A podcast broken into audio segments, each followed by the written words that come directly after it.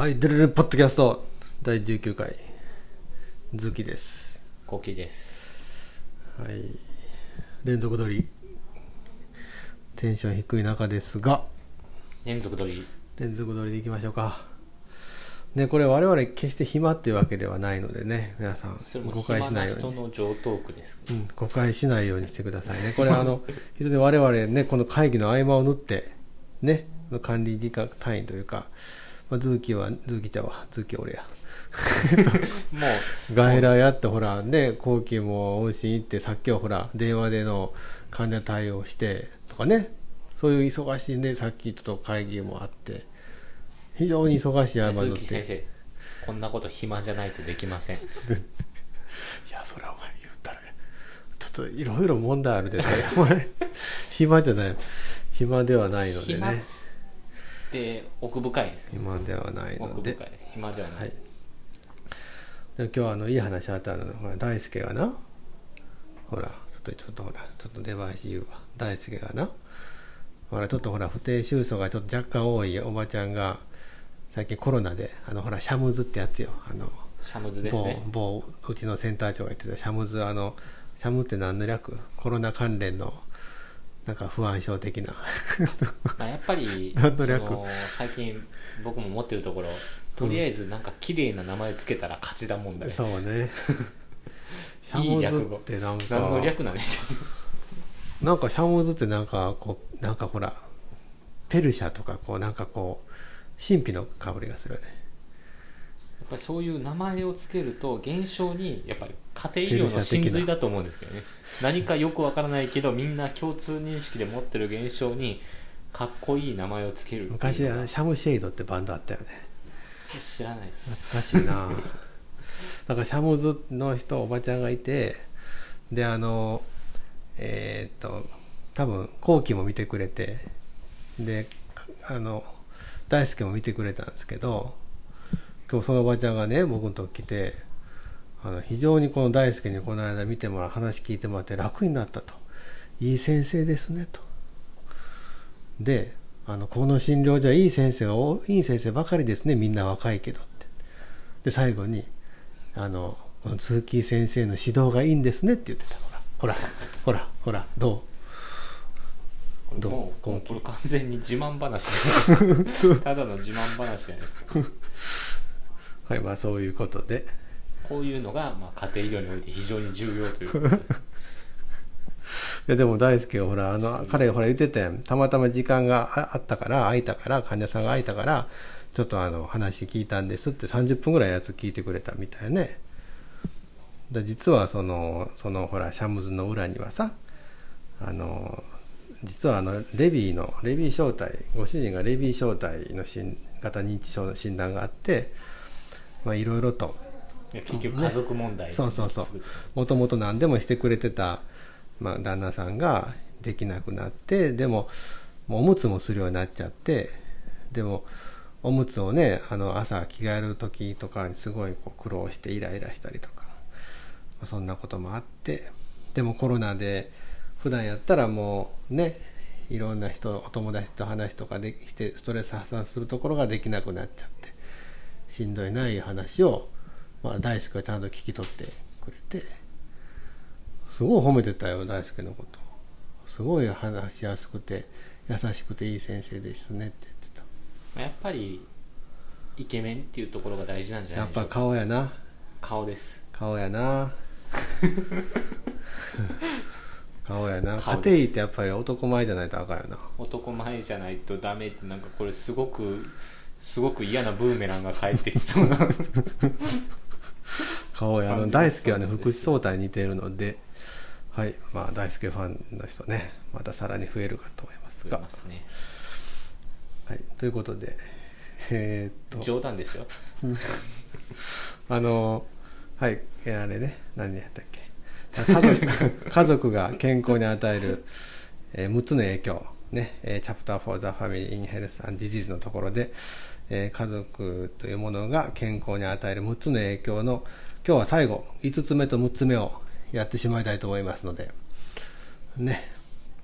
えーっとで5つ目がこれはねまあ、成人のこのこれまで子供の話は割と多かったけど成人において、えーこの病気の罹患とか罹患率とか死亡率に影響する家族要因というのが5番目。で、えーまず最初書いてあるのがまず死亡率というのは、まあ、あの夫婦があの、まあ、あのなんていうの死別した場合ね。あの死亡によって離別した場合あの残された人が男であっても女性であってもその死別後1年目っていうのはそのその、ね、残された人の死亡率が優位に増加すると、ね、この死亡率の増加っていうのは、まあ、中の死因に限定されたものでなくてあらゆる疾患の可能性があると。これでもたまたまかもしれんけどよくあるよね。なんか亡くなってからすぐ追いかけて亡くなるっていうのはありますね。よくあるやん。なあ。これよくあるよね。だやっぱり一応こうスタディでも割となんちゅうかね認められたもの。なんやな。こんなんよく調べたよね。ね。よく調べましたねこんなこと。うんだようほら追いかけ仲いい夫婦やったけど追いかけて行ってしもたみたいなねようあるもんな。仲いい夫婦ほどですね。うん。あるもんね。それから、えーまたですね。まああのほとんどのまああの死因による死亡率というのは、まあ、既婚者というかあのねあのペアパートナーがいる人よりもパートナーがいない、まあ、未亡人であるとか離婚した人とかもともと独身という人の方が死亡率というのは基本的にはるかに高いと。いうことのようですね。未亡人は特に影響を受けやすいって書いてあるけどね。女性そうかな。旦那さん死んで元気な人いっぱいおるやん。これでもアメリカかイギリスかの話じゃないですか。そう日ね本はちょっとそうやね。ね。旦那さん死んで旦那さん先にね女性の方が亡くなった方が男はあかんっていう特にね影響を受けやすい感じがしますけどね。僕のおかんも僕僕お父さん子やったけど親父死んでからすごい元気やけどな。僕は日悲しんでる。本にはちょっと。僕は悲しんでたんやけどおかん元気やな。ものすごい元気やでおかん。これはもう文化によって変わるという、えーということで、はい、これね古い研究ですけどこのクラウスとリレンフェルドっていう人の 1959年の研究ではこれ若い未亡人25歳から35歳の死亡率これよくこれ死ねへんけどな普通。この当時はこよく当時ですからね。死亡率っていうのはこの2 3 0年で大きく変わりましたから本当にえーまず結核。結核ではあの既婚者と比較して12倍死亡率ね。若い未亡人のね。既婚者と比較して12倍、えー心これあれかな？脳卒中ってことかな？脳卒中みたいな。そうね。えーそういうもんでは8倍、えー高血圧性の心疾患では10倍インフルエンザと肺炎では8倍、ね。えー動脈硬化性心疾患では5倍近く高い死亡率があったと。でこんな若い女性 こんな動脈硬化性の心疾患を起こすかな。いやだって昔だって もうその結核も当たり前だしその生活習慣なんてみんなこの時代ってまだルーズルーズベルトとかっていつぐらいですかルーズベルトだって血圧を常に220超えてたとかいう。あそうなん。大統アメリカの大統領が、えー。あの時代は高圧薬なんてものはなかったのでそうそういうね時代があったんだね、いやでもまあ、つい最近ですけどそれもでも本当にあのまあ言わんかったっけ？僕はあのちょっと話ずれるけどあの往診してる94歳のあの女性がいてそれ元ドクターで。でもう戦後からずっとねもちろん医者をしてて戦後なんて血圧高血圧って薬もらいに来るなんて贅沢なことはなかったってまあそう。そりゃそそうやろうけど。まさにそう だから本当まだねそれこそ数十年前はそんなんやったっていう話。で大統領が死んだのは1945年だったんでこれよりもちょっと古いまだ古い話です。ねだからまあでも昔やからこそそのこう分かりやすいんかもしれないね。やっぱりこのやっぱりその死亡あのうんしなんちゅうかなあのパートナーと別れるってことが非常にこうストレスというかになるってことやんな多分まあ、まあ、より医療の介入がない時代の、うん。まあ、ピュアなデータというか、まあそうかね、何も介入がない状態のデータというところですはい、それからあとこのノースコロカロライナの州のアフリカ系アメリカ人男性の研究もあります。脳卒中死亡率。これもやっぱり離婚したり別居したり単身赴任の人の方がすごい高い。3倍高いとかねそれからこの、えーメディアリーとゴールドバルトっていう人の研究は1976年。ね。えーこの研究ではですね狭心症の研究はね。こう重重度の家族問題を持つ男性というのは、えーあんまり家族問題を持ってない男性に比べると狭心症を発症する可能性が3倍高い。ね。それから不安が、えー強い不安度の高い男性においては、えー妻から多くのサポートと愛情を受けてた男性の方が受けてない男性よりも狭心症を発症するリスクが優位に低かったと。これね世間の女性聞いてますでしょうかね。これはちょっとな。これ狭心症なのかまあね妻から毒をもらえてたっていう可能性もありますけどいやーちょっとこれ世間の女性聞いてほしいな。やっぱりほらねマッチサポートラブよ。があるとやっぱ男性は長生きするってことですよ、ね、逆にないと早死にしちゃうっていう話ですかまあ長生きされたら困るとかいう説も、ら、うん、逆に言えばもうそういうのを立てば早死にする可能性が高まる。ね。そうそう。ラブがなければ。うん。な。だからまああとはまあそういう家族要因というのは病気の発生だけじゃなくてこう医療サービスの利用にも影響しますと。で家族がストレスを感じている時はあの、ね、病院行ったり診療所行ったりする利用率も高くなるのでだからまあ受診する人たちをこうクラスタリングするということは家族問題の重要な手がかりとなる可能性があるということがちょっと書いておりました。はい。まあこれはいいか。6つ目。えー、The family is important in recovery from illness ということで、要はまあ病気からね、回復するにはやっぱ家族が大切なんですよということですね。ついにちょっと前向きなところが。最後ね、最後ちょっと前向きな6つ目はね、希望が持てるような話でしょうか。えー家族のサポートっていうのは、まあ、あらゆる種類の病気の転機においては非常に重要な、えー要因なんですよ。これはもうそうよね。これは本当思うよね。家庭してると。どうでしょう？あのーやっぱりほらターミナルケアとかでね末期上なんか、まあ、人生の最終盤においてやっぱりなんかこう何なんちゅうんやろな。なんていいいい死に方って言い方悪いけどこのなんやろ。豊かな豊かなって言い方悪いな。こう満足にいくというか、まあ、あんま後悔しないというかそういうこの最後を迎える人って必ずやっぱりいい家族がいて本人も頭いい人多いよねやっぱね。なんちゅうんやろ。うまいこと言われへんけど。まあなんでしょう。なかなかそういう、なんていうか、そういう家族のそういういろんな、それこそコミュニケーションとかが貧しい人ってさ、なかなかけ難しくない？まあ何が良くするかっていうのは一概に言いにくいんですけどうん。家族はいますよねうん、大体家族がそれに準ずる人がうん。周うりにいん。てくれる人がいてくれるっていう感じですねそうね。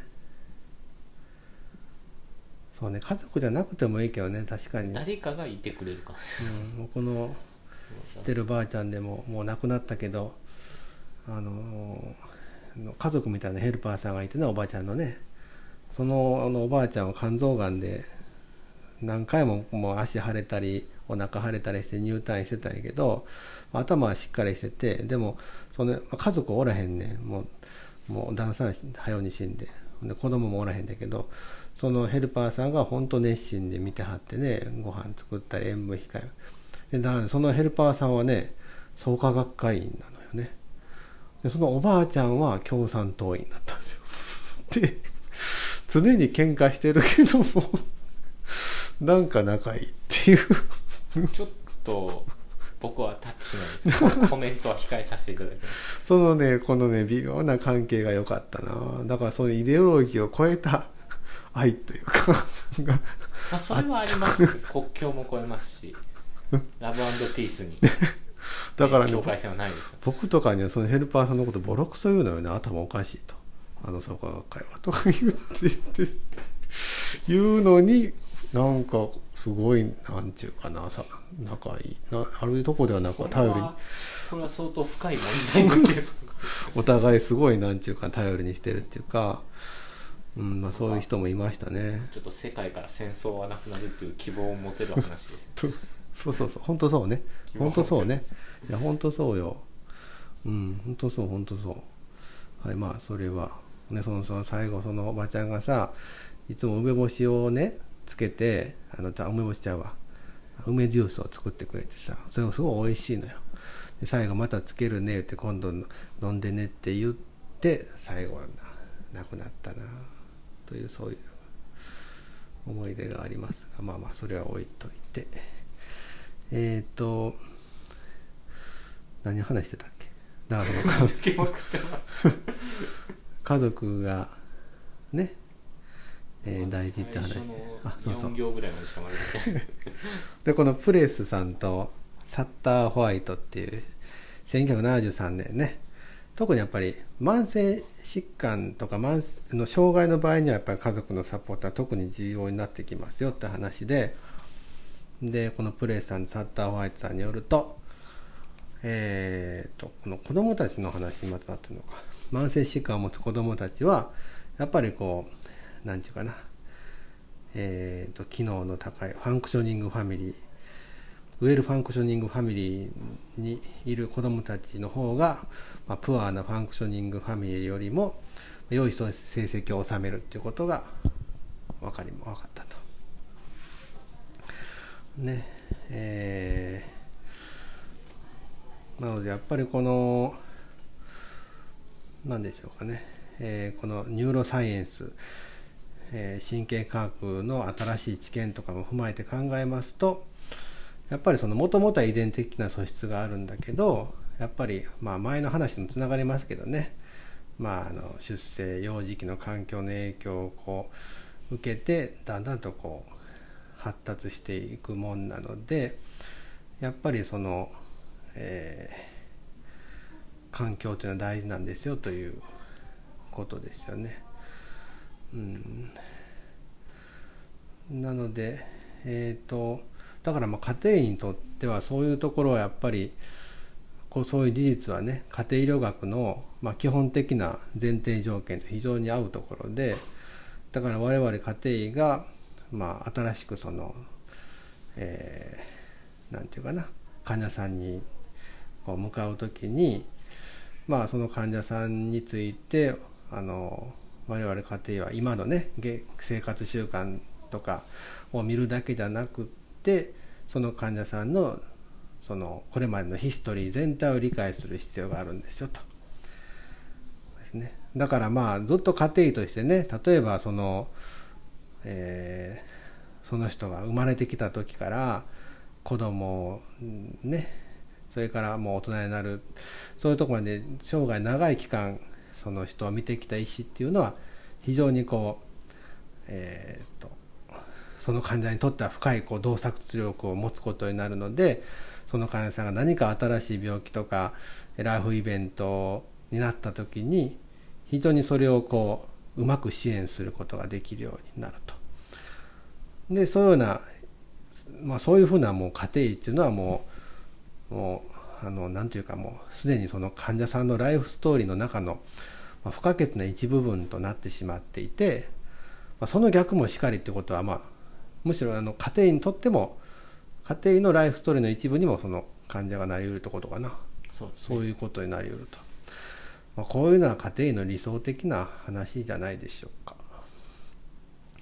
これ長生きせなこうならへんもんな。やっぱりやっぱり20年30年と同じ人を見ないと厳しいということですよね。うーんただまあ継続性のところでもあったようにそのね医師が変わってもうん。維持することができる。という話もありますしね、そうねそうね。だから継続性というのは必ずしも同じ医師じゃなくてもいいって話もあったもんね、うん。継続性の議論はさまた別にやりたいな。この間ほらちょっとなんちゅうの。あのグループメールじゃないなんちゅうのチャットワークとかスラックってああいうのはなんていうの？ああいうツール。グループウェアでいいんじグゃないですか？ループウェア。グループウェア上でねちょっとディスカッションあったけど。ねまあまあ。えー継続性は継続性ですよ。うん、まあでもほら継続性はその話もあったけど。